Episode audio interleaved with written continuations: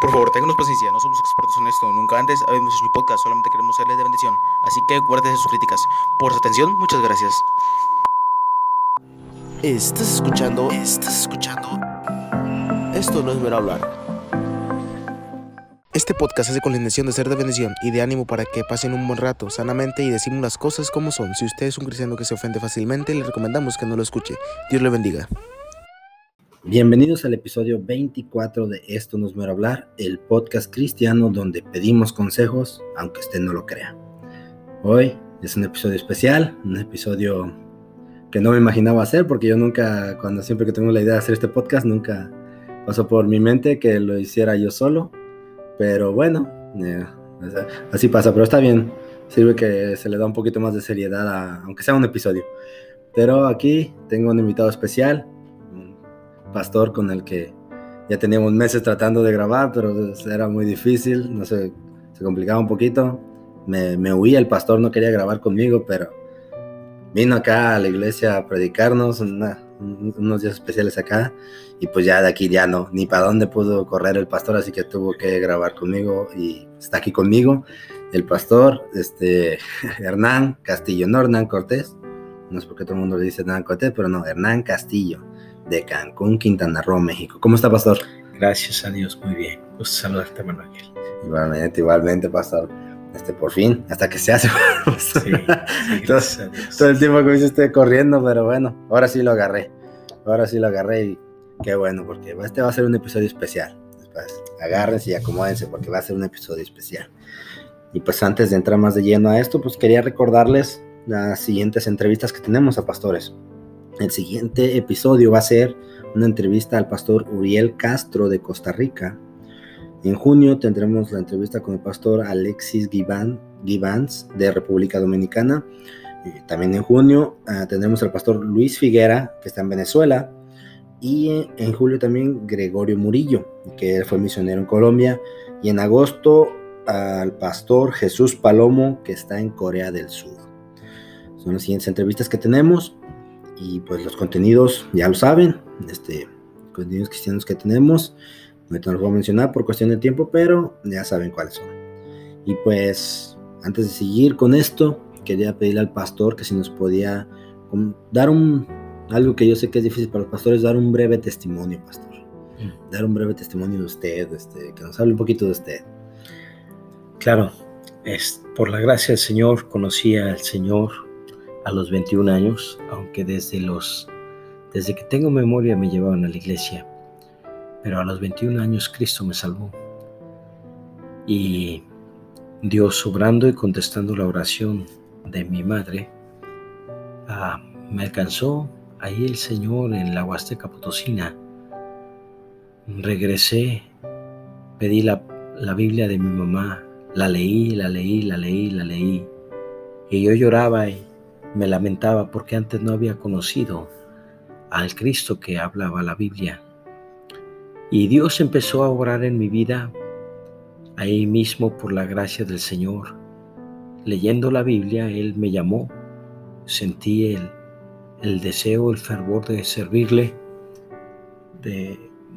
Yo para ese entonces estudiaba ya el noveno semestre de ingeniero mecánico administrador pero eh, yo iba a ingeniería con la Biblia y ya no hacía otra cosa más que hablar de Cristo. Y, el Señor pronto guió mis pasos precisamente para prepararme para servir al Señor. Por la gracia de Dios, eh, estudiamos cuatro años, ahí conocí a la que hoy es mi esposa, Rosy, y terminando el instituto bíblico, nos casamos. Yo asistí a una iglesia presbiteriana eh, porque cuando el Señor me salvó, yo, este, mi mamá asistía a una iglesia presbiteriana y el pastor de la presbiteriana me discipuló, él me, me estuvo guiándome algunos, algunos años, pero al regresar a las vacaciones cada, eh, del instituto bíblico, como yo fui a un instituto bautista, ya me decía, hueles a bautista, predicas como bautista. Y las cosas ya iban muy difíciles. El pastor no ganaba almas, ni quería ni le interesaba ganar almas. Entonces tomamos una decisión de salir de ahí y fui, fue cuando ya fui a dar con mi pastor, el pastor Luis Ramos. Fuimos miembros de la iglesia. Muy rápido, por la gracia del Señor, Él me invitó a ser su asistente. Estuve trabajando bajo el liderazgo de mi pastor cuatro años. En esos cuatro años comenzamos tres iglesias y, que por la gracia de Dios todavía siguen. Eh, y la cuarta iglesia que comenzamos o salimos a comenzar fue fue la de Cancún, en obediencia a mi pastor. Yo no tenía otra palabra para mi pastor más que sí, Señor. No importara lo que él me dijera. Terminando cada culto me presentaba y le preguntaba, Pastor, ¿qué le puedo ¿en qué le puedo ayudar? Y no importaba lo que él me dijera, sencillamente mi respuesta iba a ser, sí, Señor. Y fue así. Como Dios obró, Dios me permitió tener muchos ministerios allí. Jamás pedí uno. Dios obró de manera singular y antes de irme yo estaba sobre cerca de 17 responsabilidades y este y, tuvimos el privilegio de salir total a Cancún. Comenzamos con dificultades, nada es fácil. Salimos de ahí con todo lo que cupo en el bochito que teníamos, que nada más era la familia, y a la mitad del camino se desconcinfló el bocho. entregó, entregó el espíritu el pobre. Estiró la llanta y se desvieló allí en Villahermosa. Traíamos una ofrenda buena, pero pues en esos días entre mecánicos, grúa y hospedaje, comida, cuando me di cuenta solamente tenía el dinero para ir de ahí a San Luis o de ahí a Cancún. Y para atrás ni para agarrar vuelo. Entonces fue así cuando llega, como llegamos a Cancún. Sin recursos, con muchas necesidades, mi esposa a punto de dar a luz a un hijo, sin seguro, sin nada, sin techo, sin nada. Y Dios fue bueno. Dios nos fortaleció. Eran tantas las presiones que un día antes de que naciera nuestro último hijo Israel, mi corazón explotó. Hasta el día de hoy tengo 21 años, un poco más de 21 años, enfermo del corazón con arritmias cardíacas, que vinieron precisamente por causa de presión y se ha ido degenerando cada vez más. Pero Dios nos ha guardado. En esos, en esos años no hemos visto más que la buena mano de Dios. Hemos comenzado cerca de 15 iglesias, de las cuales todavía 13 tienen pastor y se está predicando el Evangelio. Dios ha sido bueno en gran manera, en gran manera. Dios nos ha sorprendido, su preciosa mano, su cuidado, su bendición. No me queda más que decirte que en estos 30 años de ser salvo y de predicar la palabra del Señor, en estos 30 años no ha sido más que bendición tras bendición. La vida más preciosa, una vida llena de aventuras, una vida eh, tan llena de de emociones, cada circunstancia difícil, la manera de enfrentar y de ver la mano de Dios en medio de tantas dificultades que en un momento fueron difíciles, fueron caóticas, pero cuando volteas atrás no te dejan más que un grato sabor de recuerdo y bendición. Dios es bueno. Vale la pena, jóvenes, servir al Señor. Vale la pena orar a Dios por una buena esposa. Vale la pena rogarle a Dios gracia sobre los hijos. Hoy en día ya se casaron dos de mis hijos. Ellos por la gracia del Señor sirven al Señor, tres de ellos. Y nuestro corazón está contento, contento por la buena mano de Dios sobre nuestras vidas. Hermanos, Dios es bueno. Sí, hemos tenido de todo Problemas, claro. Pecado, no se diga todos los días. Circunstancias adversas, luchas, ¿quién no las tiene? Pero lo mejor es que hemos visto la mano de Dios. Y eso no nos lo quita nadie. Dios les bendiga. Así es, pastor. Más contento se va a poner cuando vengan los nietos. Esperamos en Dios que, que lo acompañen a los viajes, va a ver. Ahí se va a poner más contento. No, pero qué, pues, qué bueno, pastor, este bueno, todos, me imagino que todo cristiano que ya lleva unos pocos meses de ser cristiano sabe que pues la vida cristiana no es fácil. pero sí es llena de bendiciones. Bueno, pues yo eh, le, pedí al pastor que nos trajera unos consejos prematrimoniales, también postmatrimoniales, pero eh, le pedí pues que me gustaría un poquito más prematrimoniales, por cuestión de que yo he visto que a veces en algunas iglesias no lo tienen, ¿verdad? Por la cuestión que sea, por lo que sea, a veces no, no lo hay. Este, y pienso que es, bueno, ¿verdad? Si se necesitan unos consejos para aquellos que están, ¿cómo se dice? Comprometidos, ¿verdad? Que, que tengan unos consejos ya para cuando vayan a entrar al matrimonio. Gracias a Dios yo, yo lo recibí de, de eh, que fue mi pastor, este, el pastor Salvador de Reza. Recibí algunos que cuando yo me iba a casar estaba aquí, se ofreció a darme unos. Dije, pues, bienvenidos todos los consejos, ¿verdad? Que, que, que sean de para, ¿verdad? Para que nos vaya bien. Y más de alguien que pues ya dije, pues que tiene, que tiene varios años de casado. Y, y este, pues también le pedí al pastor este que pues, nos trajera esto, ¿verdad? Y pues obviamente va a platicar lo que se puede aquí, ¿verdad? Obviamente hay el peligro de que por ahí escuche por ahí un, un niño, ¿verdad? Que, que, que no ten, que, no pueda andar escuchando todo, ¿verdad? Pero bueno, nos va a traer los más consejos que pueda. Pero también se me estaba pasando algo. Le quería pedir al pastor que nos comentara. Él tiene en, su iglesia, uh, como si se hacen una conferencia de parejas cada año. No sé si el año pasado lo hicieron, pero sí, sí lo hicieron. Y este, pero cada año lo hacen. Quisiera que nos hablara un poquito más de esto por si alguien que nos escucha está interesado y gusta llevar a su esposa, pues. Claro que sí. Bueno, la conferencia, uh, por la gracia del Señor, uh, Dios la ha querido usar. Es un retiro de matrimonios. En esta ocasión, el retiro es de cuatro días, tres noches. Es en el Hotel Planet Hollywood. Es, es un hotel que es más que cinco estrellas. Acabando las estrellas comienzan los diamantes. Y esta es de categoría de diamantes. Así que el hotel promete mucho. La verdad es que está increíble, hermano. Está increíble. Si usted es una pareja joven, la disfrutará más porque tiene muchas actividades para jóvenes. Y este ama, tiene una vista hermosa. Enfrente del hotel está Isla Mujeres y unos colores espectaculares del mar.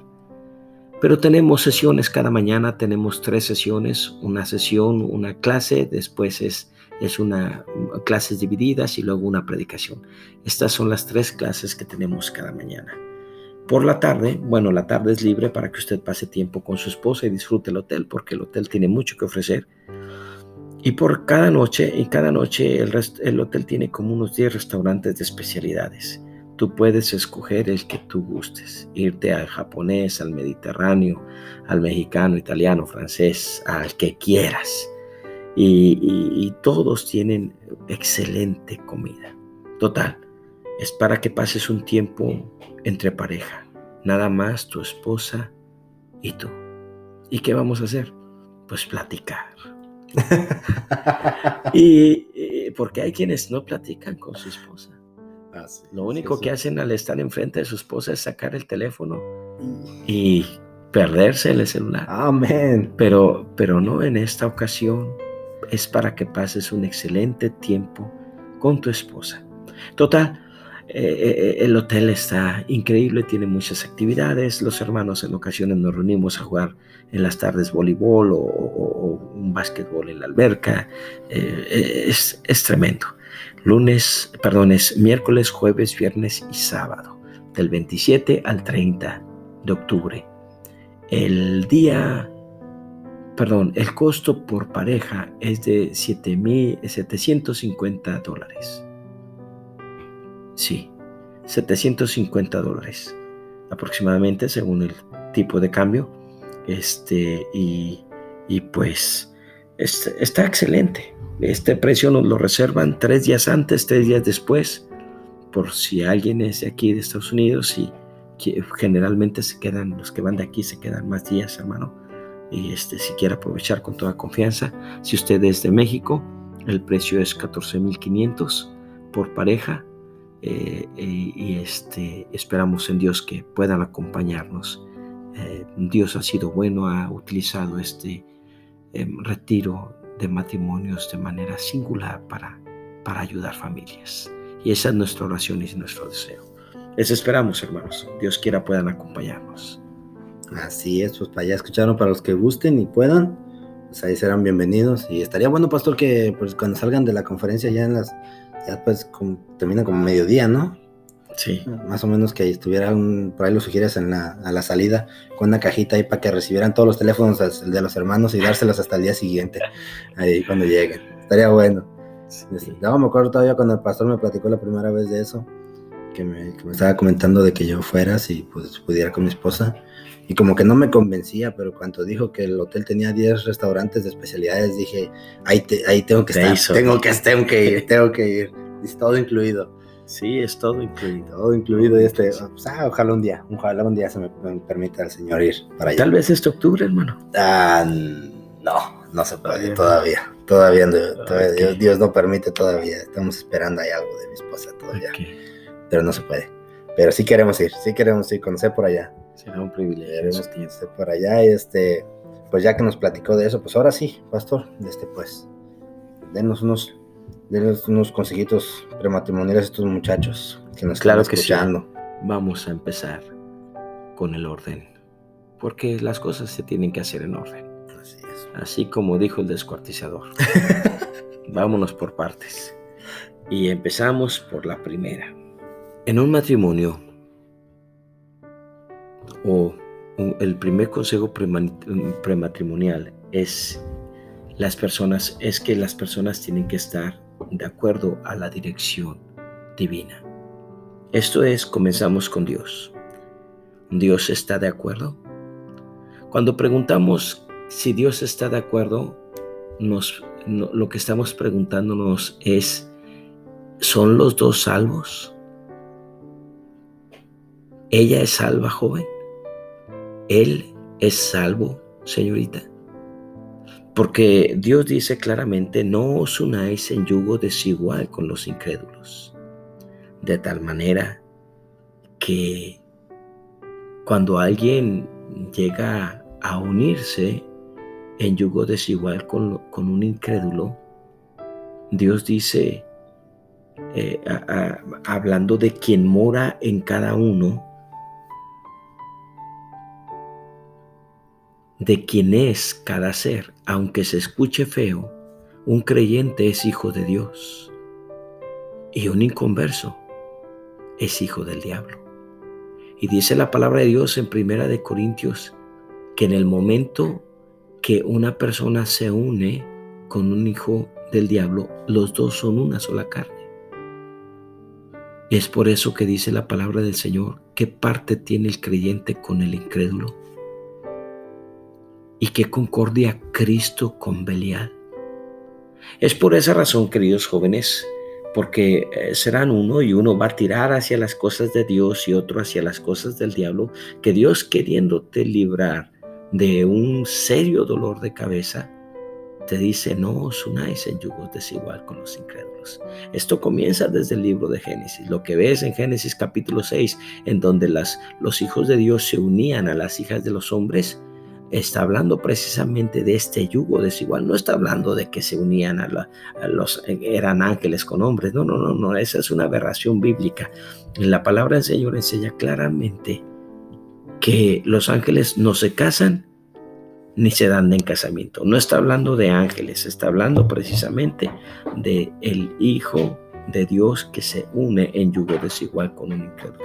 Ok, ¿Están de acuerdo? Entonces, en la palabra del Señor no solamente nos hace entender desde, desde el punto vertical que Dios esté de acuerdo, sino también, ahora mirándolo horizontalmente, los padres. Los padres necesitan estar de acuerdo. Esto estamos hablando eh, antes de cualquier cosa, antes de, del cortejo y de todo esto. Eh, el hecho, el principio de estar de acuerdo. Los papás tienen que estar de acuerdo, tanto los ambos padres de ella como ambos padres de él. Si uno de los cuatro padres no está de acuerdo, joven, no vayas en contra de la voluntad de Dios. No vayas, porque un día te vas a lamentar toda tu vida, joven, Tengo 30 años predicando el Evangelio. Tengo casi esos 30 años pastoreando gente y viendo los estragos que ha hecho la desobediencia. Y créemelo, señorita, créemelo, joven, vas a sufrir y vas a sufrir mucho. Si dentro de los matrimonios, eh, bajo la dirección y la voluntad de Dios, se pasan circunstancias difíciles, ¿cuánto más cuando un padre o una madre había estado en desacuerdo y diciendo, no, yo no quiero que así se haga? Jovencito, no trates de hacer tu voluntad. Dice la palabra de Dios, honra a tu padre y a tu madre para que te vaya qué? Sí, para que te vaya bien. Y la segunda es para que seas de larga vida. Si tú quieres que te vaya bien, si quieres la bendición de tus padres, entonces honralos. Personalmente, ahora que se casaron mis hijos, después de ya todo lo que se había hecho en la iglesia, ya cuando estábamos en la recepción, a la mitad de la recepción, personalmente tomamos un tiempo porque era el tiempo de bendecir a nuestros hijos. Dios nos ha dado a nosotros como padres la autoridad de bendecir a nuestros hijos. Y mis hijos toda la vida han esperado la bendición de su padre. Ellos ellos han buscado esto. Y se llegó el día. El día en que ellos iban a salir de casa. El día en que ellos iban a formar una familia independiente a la mía. Y es entonces donde nosotros como padres teníamos el privilegio de bendecir a nuestros hijos. Joven, asegúrate que sales con la bendición de tus padres, de tu casa. Porque para ti sería algo muy terrible que, que salieras de tu casa huyendo o con amarguras o con una vida deshecha por el hecho de haber sido vergüenza y oprobio a tus padres, sea porque caíste en fornicación o porque hiciste tu propia voluntad, sea cualquiera que haya sido, no te será para bien. Entonces veíamos la voluntad desde, si lo quieres ver, este, eh, de manera vertical eh, en cuanto a Dios y ahora horizontal los padres. Pero hay quienes pudieran aludir el hecho de, de la propia persona. Hay quienes aconsejan que no te cases con ciertas, eh, si no es de tu propia nación, etcétera, etcétera. Mira, eh, yo no estoy muy de acuerdo en eso, pero no, ni voy a entrar en esto. Pero lo que sí es que tú tienes que orar, aunque estén de acuerdo Dios en que ambos sean salvos, aunque esté de acuerdo tus, los cuatro padres, todos bajo la dirección de Dios, tú tienes que orar personalmente, joven y señorita, y preguntarle, Señor, ella es la mujer, la ayuda idónea que has preparado para mí. Y preguntarle, Señor, Él es el varón a quien tú quieres que yo levante sus manos y sirva toda la vida. Porque querido joven, la dirección de Dios, la voluntad de Dios se muestra la voluntad de Dios no se muestra haciendo lo que tú quieres y según tu propio deseo. No olvides que tu corazón es perverso y engañoso, joven. Y cuando tú escoges lo que tienes en tu corazón, la vas a regar. Para conocer la voluntad de Dios tienes que morir a tu voluntad. En pocas palabras, dice la palabra de Dios ahí en Romanos capítulo 12 Ah, os ruego por las misericordias de Dios que presentéis vuestro cuerpo en sacrificio vivo, santo, agradable a Dios, que es vuestro culto racional. Esto habla de morir. Y, y, nos enseña el siguiente versículo que no nos conformemos a este mundo antes que transformemos en la renovación de vuestro entendimiento para que conozcáis cuál es la buena voluntad de Dios, agradable y perfecta. Es que yo me llevo bien chévere con mi, con mi novio. Ajá, pero la voluntad de Dios se va mostrando. Vas a empezar a conocerlo poco a poco. En tu morir, joven, te dije, en tu morir, en tu morir a ti. Porque hay jovencitos que nada más van a buscar el deseo carnal en el tiempo del cortejo. Eso debería de prender un foco rojo. Joven y señorita, una persona que no te respeta, no te ama. Ya entiéndelo. Ya entiéndelo. Una persona que nada más va tras la mistura y tras el deseo carnal, ese cortejo va a acabar mal. Mal. Una persona que no tiene convicciones, porque hoy en día se han perdido todas estas convicciones.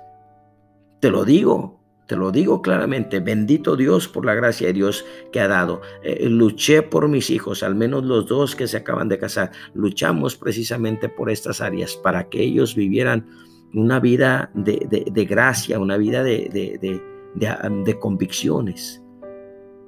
Y querido joven, yo, yo sé que les cuesta.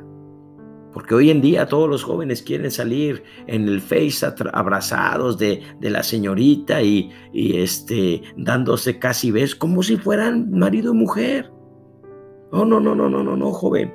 Así no son las cosas, al menos no. Dice la palabra de Dios en 1 Corintios 7.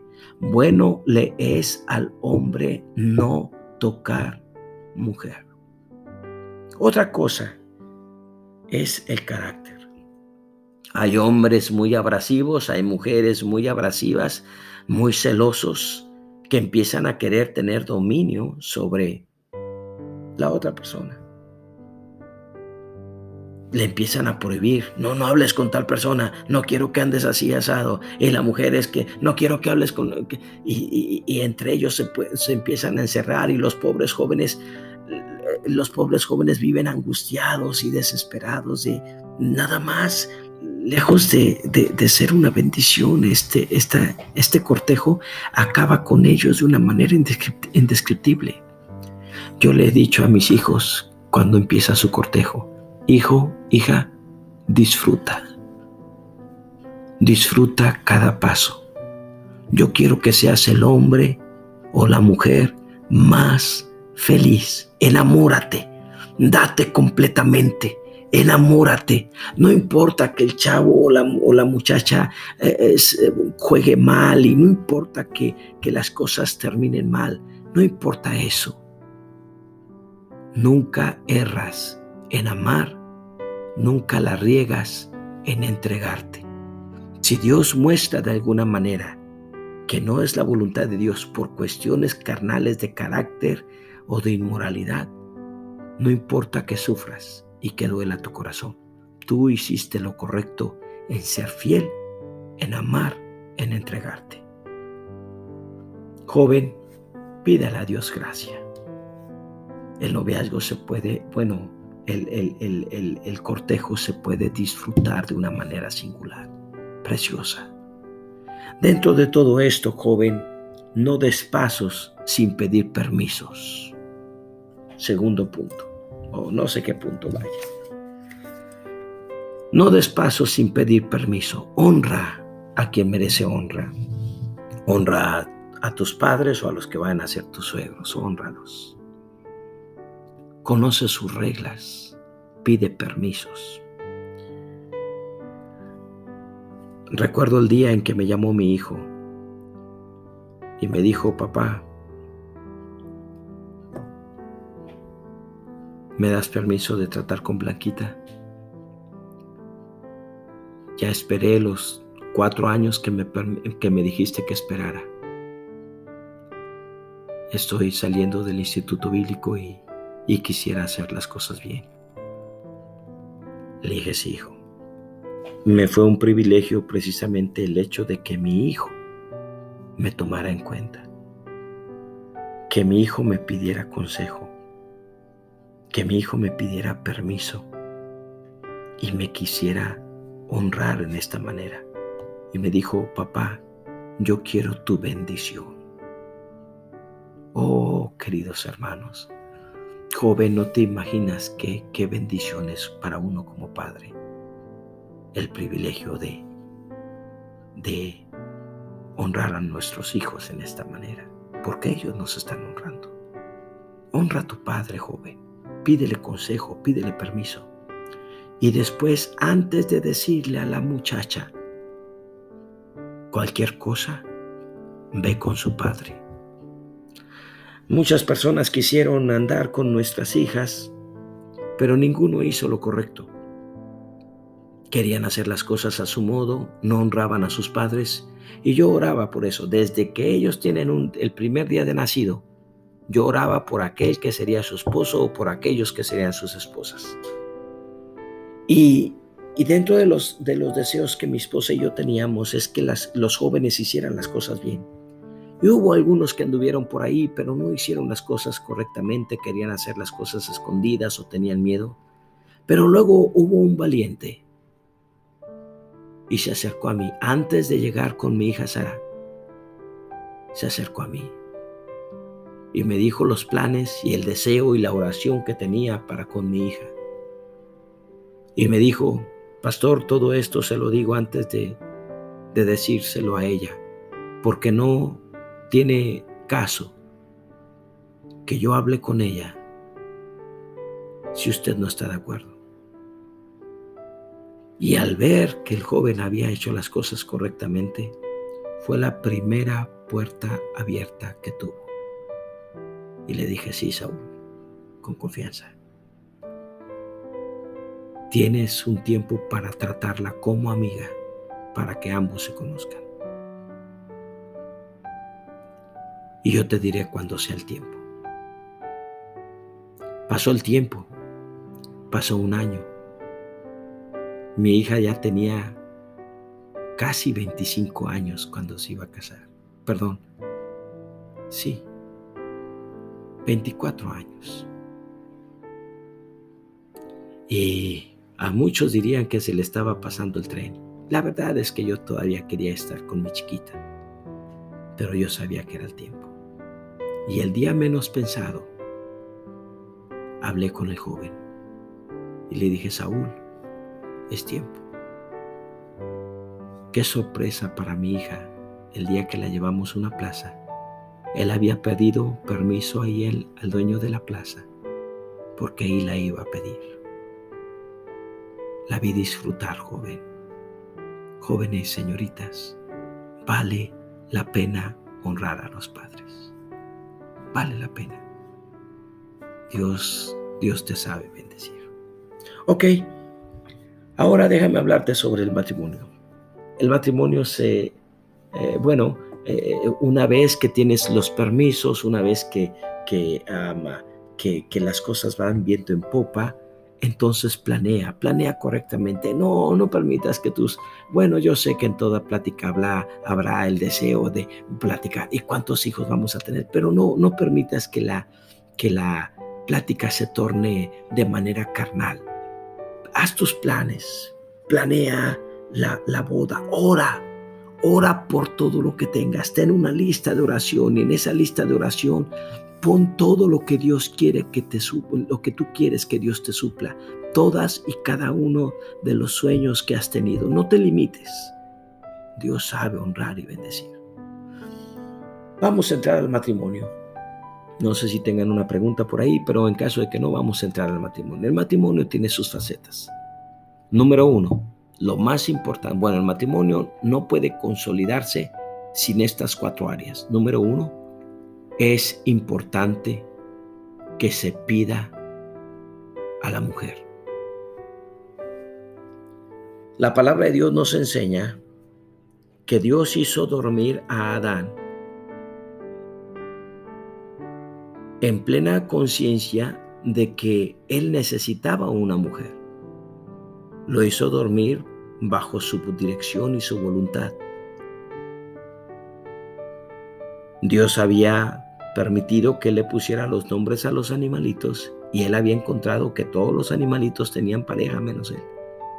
Entonces, ahora él, eh, este, eh, Dios bajo esa necesidad, queriéndola suplirla, sacó de su propia costilla a Eva, todos entendemos esto, y la presentó a él. Número uno, joven, tienes que pedir a tu mujer. cuando la palabra de Dios nos dice que José estaba desposado con María, era precisamente eso.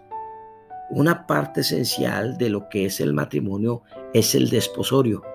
Cuando, cuando pides la mano, cuando el padre ya, los padres están de acuerdo y el padre abre la puerta y te dice, ok, estoy de acuerdo, será tu esposa. Ya pediste la mano de ella, si me explico? A eso le llamamos el desposorio. E, esto es muy importante, no te saltes eso, no, nada de que te la robas, nada, nada de que en unión libre, no señor. Un día cuando esté enfrente al altar, el pastor preguntará, ¿quién entrega a la novia? Y entonces pasarán los padres y se despedirán de ella y dirán, nosotros, sus padres. No, sin embargo, joven, no te puedes saltar eso. Entonces vimos que una parte esencial del matrimonio para que se consolide es precisamente el que los padres la entreguen. Otra de parte importante o fundamental del matrimonio es la boda del civil. La palabra del Señor nos enseña acerca de, en, en, en Romanos el capítulo 7 nos hace entender que eh, estamos por la ley ligado a su marido. Hay una ley y es la ley civil en donde los hombres van y delante de los hombres hacen su profesión o su voto de, de matrimonio, donde se firma que ahora delante de la sociedad somos marido y mujer.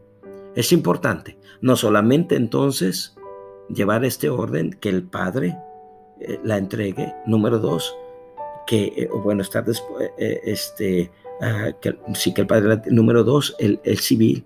Número, número tres, después del civil, es la boda por la iglesia. hay muchos hombres que se casan y no se casan por la iglesia. O hay muchos hombres que se han casado pero no se han casado bajo la fe de la iglesia. Dios dice en su palabra, lo que Dios unió. Esa unión no está hablando del civil. La siguiente frase sí habla del civil. Lo que Dios unió, ahora sí habla del civil. No lo separa el hombre. En el civil se divorcian y se casan. El, el hombre hace lo que sea. Pero aunque en el civil digan que están divorciados, delante de Dios, para siempre él será su esposo y para siempre ella será su esposa. ¿Por qué? Porque Dios lo unió. Entonces Dios dice en su palabra, lo que Dios unió, no lo separa el hombre. Usted necesita la dirección y la bendición de Dios. Y es precisamente en la iglesia, bajo la dirección de un pastor, no de un sacerdote, no de cualquier persona que no tiene la autoridad divina, bajo la dirección de un pastor, que el hombre va y bajo esa bendición se ora a Dios para que Dios les bendiga y Dios los una. Entonces veíamos la primera parte que es que el Padre la de la segunda el civil, la tercera la iglesia y la cuarta es la unión carnal. Es ahí cuando se consuma el matrimonio. Dejará el hombre a su padre y a su madre y se unirá a su mujer y los dos serán una sola carne. Ahí empieza Dios a pensar y a bendecir sus descendencias, porque hizo el uno habiendo en él abundancia de espíritu, dice la palabra del Señor, porque él buscaba una descendencia para Dios. Y es así, queridos ser jóvenes, cuando como, como un matrimonio debe de llevar estos pasos para tener bendición de Dios. Anhelamos que Dios te bendiga. Puedes tener muchos planes. Dentro de esos planes muchas veces puedes sacar a Dios. Y será para tu vergüenza. O en ocasiones te olvidas de tus padres. No los honras. O en ocasiones hasta del propio pastor que Dios te dio. Ten cuidado, joven. No eches a perder algo tan santo honrando a quienes menos tenías que honrar. Hay cosas que no se olvidan. Boda solamente hay una. Así que debes de planear, lo mejor por ella y darte lo mejor para ella. Que Dios te bendiga mucho. Ahorita, pastor, que mencionó lo de lo de que el, por el varón, que es el que toma la iniciativa, ¿verdad? Porque es el varón el que toma la iniciativa, no la mujer. Sí, cuando la hermana o la señorita es de otra iglesia, ¿tiene que ir primero con el papá o con el pastor? Con el papá. Personalmente tengo la convicción de que quien, tiene que ir es con el papá. En realidad, queridos hermanos, nosotros como pastores daremos el consejo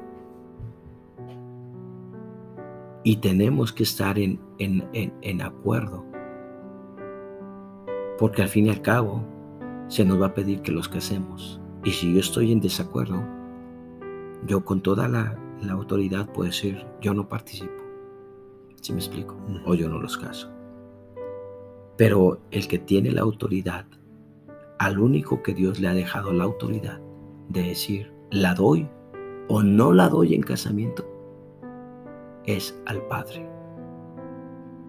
El pastor puede decir, yo aconsejo que no, por esto, por esto, por esto, porque conozco al muchacho porque conozco a la muchacha. Pero el que toma la decisión de darla o de no darla, no es el pastor no tenemos vela en el entierro. Es el Padre. Ok, ok, ok. Está bien. Me, me, llamó la atención el punto que dijo que por si a su ahora yerno le dio permiso para conocer a su hija. O sea, conocerla, o sea, no le dio permiso de que ahora son novios, no, conocerla. Yo también, así, me, yo sí, pues yo, yo cuando, cuando tenía planes de hablar con mi esposa, porque cuando yo quise conocerla, yo nunca le había hablado a ella, nunca. Yo lo, todo lo que sabía que de, por ella, de ella era por su testimonio que ella tenía, por ella venía a otra iglesia. Todo su testimonio que ella venía, porque prácticamente todos con los que me la mencionaban, antes de que yo tuviera intenciones de conocerla, me, daban un muy buen testimonio de ella. Pero me, llamó la atención porque yo pues le pregunté a mi papá y, a pesar de que él no estaba aquí, estaba en México, yo le platiqué de ella, pues me, me dio permiso y yo hablé también con mi pastor, me aconsejó que era buena opción. Y, en el caso de mi esposa, pues su papá pues no, no va a una iglesia, pues no va a la iglesia. Ah, yo cuando hablé con ella, yo, yo, yo fue lo que le dije, dije que, le pedí permiso para conocerla. No, no, yo no me fui que quiero, quieres ser mi novia, yo me fui, quiero conocerte. Este, me das permiso de conocerte. Y, y fue ahí donde me mandó después con sus papás. me mandó con sus papás y con su pastor, pero bueno, esa ya es otra historia. Pero así yo fui también, me, me llamó la atención porque yo así fui. Dije, yo no, me, yo no fui con que quiere ser mi novia, no, yo me fui a conocerla. Yo nunca le había dirigido la palabra. sí, evidentemente. Y con quien tenemos que ir primero es con el Padre y considerar al pastor. Evidentemente. Muy bien. Mm, no, pero consíganse un suegro que sea, que sea bajito, porque cuando yo conocí al mío, que le, no, nunca había hablado con mi esposa, y cuando yo fui a verlo, pues es de Durango, pastor. Sí. Los que saben de, de allá, de, ese estado y de su gente, pues yo cuando vi a mi suegro, usa bigote así, que largo acá, Ah, es, como de mi tamaño, Pastor Moreno, así, cara seria. Y no, ya, ya, ya andaba saliendo, ya andaba, ya andaba buscando la puerta para regresarme a, mi casa. Pero bueno, gracias a Dios me fue bien, me fue bien. A pesar de que, pues él no, él, no, no, no asistió a una iglesia, ¿verdad? Pero este, me fue bien, gracias a Dios me fue bien. Pero, bueno, Aquí también tengo unas, unas preguntas que le quería hacer, pastor. También, este, ¿qué, le, qué, qué le diría usted o qué consejo le daría a, algún joven cristiano que esté muy joven y que esté pensando en casarse? Pero que esté joven, joven, joven. Pero yo he escuchado de jóvenes de, de 17 años que ya están queriendo buscar este, novia. Sí. jóvenes cristianos he escuchado yo y he sabido.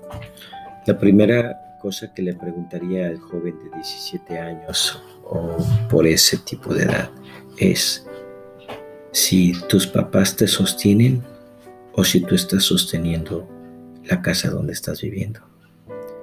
Si tú no puedes aportar para la casa de tus padres, ¿cómo en el mundo quieres sostener una familia? Tienes que tener cuidado, joven. Mm. Trata de, tener una edad más madura. Yo creo que si llegas a los de los 21 en adelante, se me hace joven todavía, 22, excelente. Pero desde los 22 en adelante es un buen tiempo para empezar. Si, si, si tienes la urgencia, ve, trabaja, prepara tus labores, haz tu casa, eh, planea y haz los planes. Eh, espera Dios para, para hacer los planes diligentes, pero no te apures por un deseo carnal. Bueno, a ver, entonces la siguiente pregunta que yo tengo aquí. ¿Qué le diría a un hermano o hermana que por su mente tal ya pasó, pasó, aunque sea una vez o rápidamente, el que tal vez sería bueno separarse de su cónyuge? No que esté pensando en divorciarse, sino que tal vez pasó por su mente o ya lo pensó una o dos veces, pero llegó a su mente eso. Sí. Eh, bueno, todo eso tiene que ver con su vida espiritual. Todo tipo de fracaso en el matrimonio tiene que ver con la vida espiritual. No podemos atribuirlo a las circunstancias, sino a la vida espiritual. Y en base a eso, eh, eh, Dios, Dios nos hace entender que una separación no comienza de manera horizontal. Una separación comienza de manera vertical. ¿Andarán dos juntos si no estuvieran de acuerdo? Una casa dividida no puede permanecer y esa división no comienza entre mi esposa y yo. Comenzó esa división cuando yo dejé de buscar a Dios, porque separados de mí nada podéis hacer si Jehová no edificare la casa en vano. Y en el momento que yo dejé mi comunión íntima con Dios, es por eso que tengo ahora problemas. Y dentro de eso empiezan circunstancias de como a quién prestas tu oído. Porque una de las, una de las cosas más terribles que el diablo pudiera aconsejar a una persona es sepárate.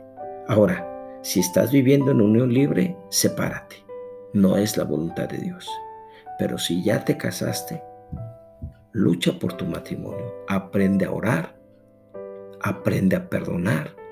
Aprende a amar. Aprende a servir. En la vida cristiana se aprende. Y, e hijo, ningún matrimonio es color de rosa. Todos tenemos bemoles y, tenemos que entender esto. Déjame decirte otra cosa. Muchas veces esos, esos asuntos de separación vienen como consecuencia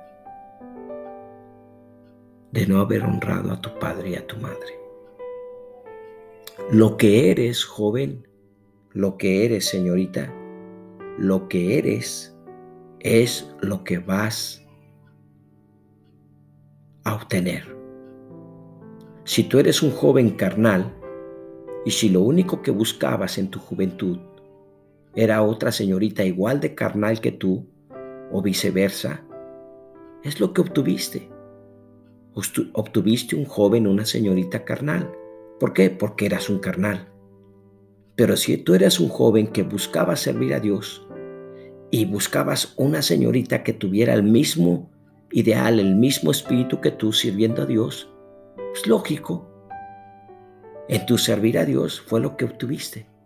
A lo mejor eras de ese tipo de jóvenes que aparentan de ser espirituales, pero ni caminan con Dios, ni leen su Biblia, ni oraban, ni obedecían a sus padres, nada más tocaban en la rondalla como es normal o, andaban por ahí de, de no sé qué, eh, metidos en una otra, que otra cosita aparentando espiritual, espiritualidad, y conseguiste exactamente lo que eres. Una persona que también aparentaba como tú. Si fuiste un flojo, adivina qué vas a agarrar. Sí. Y si eres un amargado o una amargada, adivina qué vas a agarrar. Joven, Dios tiene grandes cosas para ti cuando tú lo buscas. Cuando tú mueres a ti mismo, te daba el consejo al principio, para recibir la voluntad de Dios, Dios te sabrá coronar. El que haya esposa haya el bien y la benevolencia de Jehová con ella, joven. Dios te coronará, querida hermana, con un buen hombre que te ame, que te cuide. Y muchas de estas propuestas de separación o de divorcio es porque las cosas empezaron mal, bajo la dirección, perdón, bajo la deshonra a Dios y a los padres. Y lógico, se ha ido tergiversando hasta degenerarse en divorcio. Así es, pastor, así es. Tengo la última pregunta que tengo aquí. Esta me pidió mi esposa que se la que se la que se la hiciera. Que le igual este versículo en 1 de Pedro 3.1 dice Asimismo vosotras mujeres estad sujetas a vuestros maridos para que también los que no creen a la palabra sean ganados sin palabra por la conducta de sus esposas. Sí. Ok. Mi esposa me pidió que le preguntara, según este versículo, ¿qué le podría decir a usted a algún hermano o hermana que tenga un cónyuge inconverso? Digo, yo creí que mi matrimonio no iba tan mal, pero pues, bueno, no sé por qué anda preguntando esto mismo. ¿Qué me habrá querido decir? no, pero me pidió, me pidió que le preguntara. Que esto pues pasa por lo general en el cristianismo, se, se ve más comúnmente cuando llegan al cristianismo así, ¿verdad? Alguien, por Sí. general. se En mucho ocasiones llegan así, o en ocasiones por la insensatez también. Ujú. Ok, el chiste es que ya están ahí unidos en yugo desigual. Una vez que ya ella es tu esposa, ya es tu esposa. Una vez que él es tu esposo, ya es tu esposo. O sea que, ¿qué, pastor? O sea que ella es la voluntad de Dios para tu vida, sea o no sea inconversa. Y él es la voluntad de, de Dios para tu vida, aunque sea inconverso, aunque sea inconverso. Una vez que ya son marido y mujer, ya, ahí empieza una gracia. La palabra del Señor nos dice que nos, nos da las bendiciones de soportar y de aguantar y de rogar. Y le dice en 1 de Corintios 7 que, que ores por él porque quizá harás salvo a tu marido. Y también le dice que, que el marido es santif- el marido inconverso es santificado en la mujer salva. Pues de otra manera vuestros hijos serían inmundos, mas ahora son santos. Querida hermana, al, al- al momento, o, o querido hermano, cualquiera de los dos que sea el salvo, al momento que usted es salvo, Dios guarda, bendice, protege, aún limpia a los demás de su casa. Por eso Dios dice, y Dios está trabajando en ellos, porque Dios dice, serás salvo tú y toda tu casa. Pero no solamente en esta área. El fin y el propósito de todas sus circunstancias matrimoniales es Dios queriendo salvar al cónyuge. Dios dice allí para que se someta a su marido con el propósito de que se ha ganado sin palabra. No es que usted no vaya a hablar, no, claro, hable todo lo que quiera, pero la conducta, dice, por la conducta de sus esposas, o en el caso del marido, por la conducta de su esposo. La mujer no se va a fijar tanto en sus palabras como en su conducta.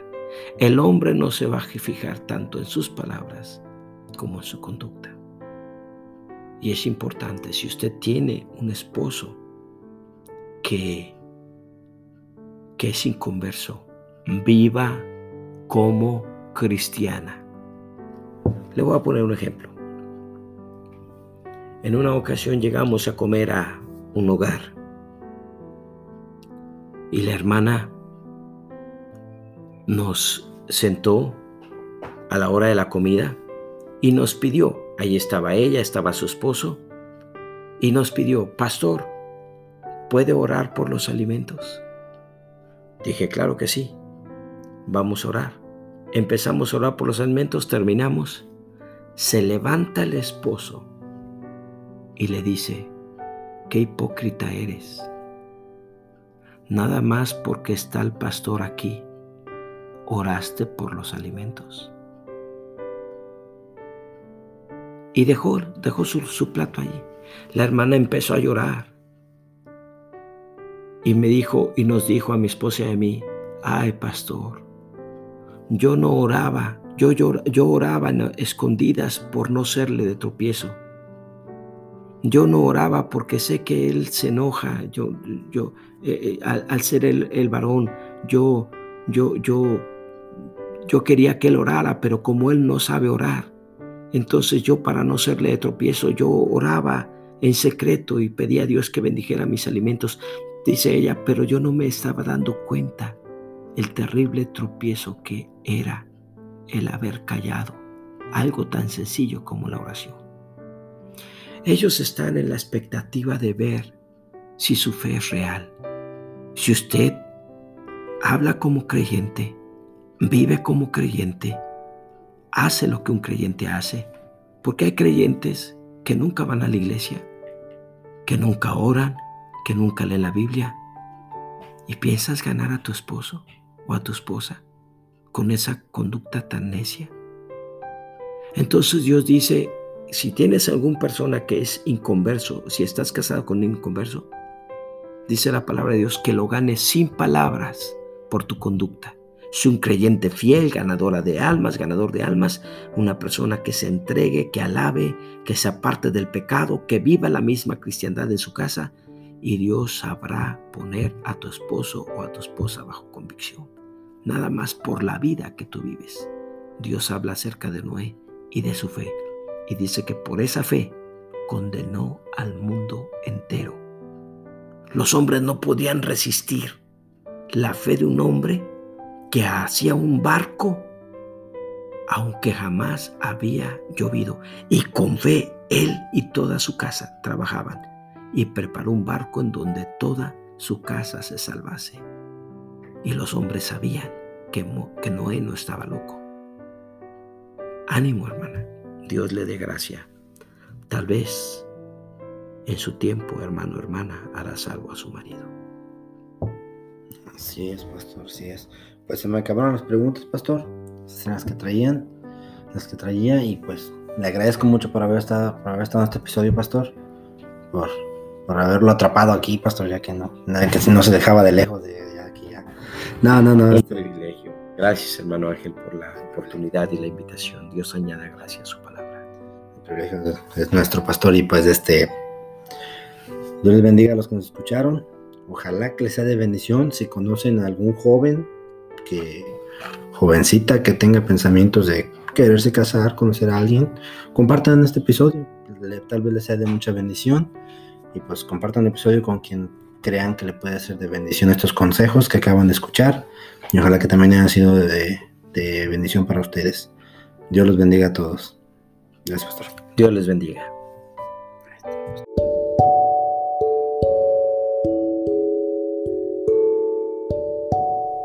Muchas gracias por escucharnos.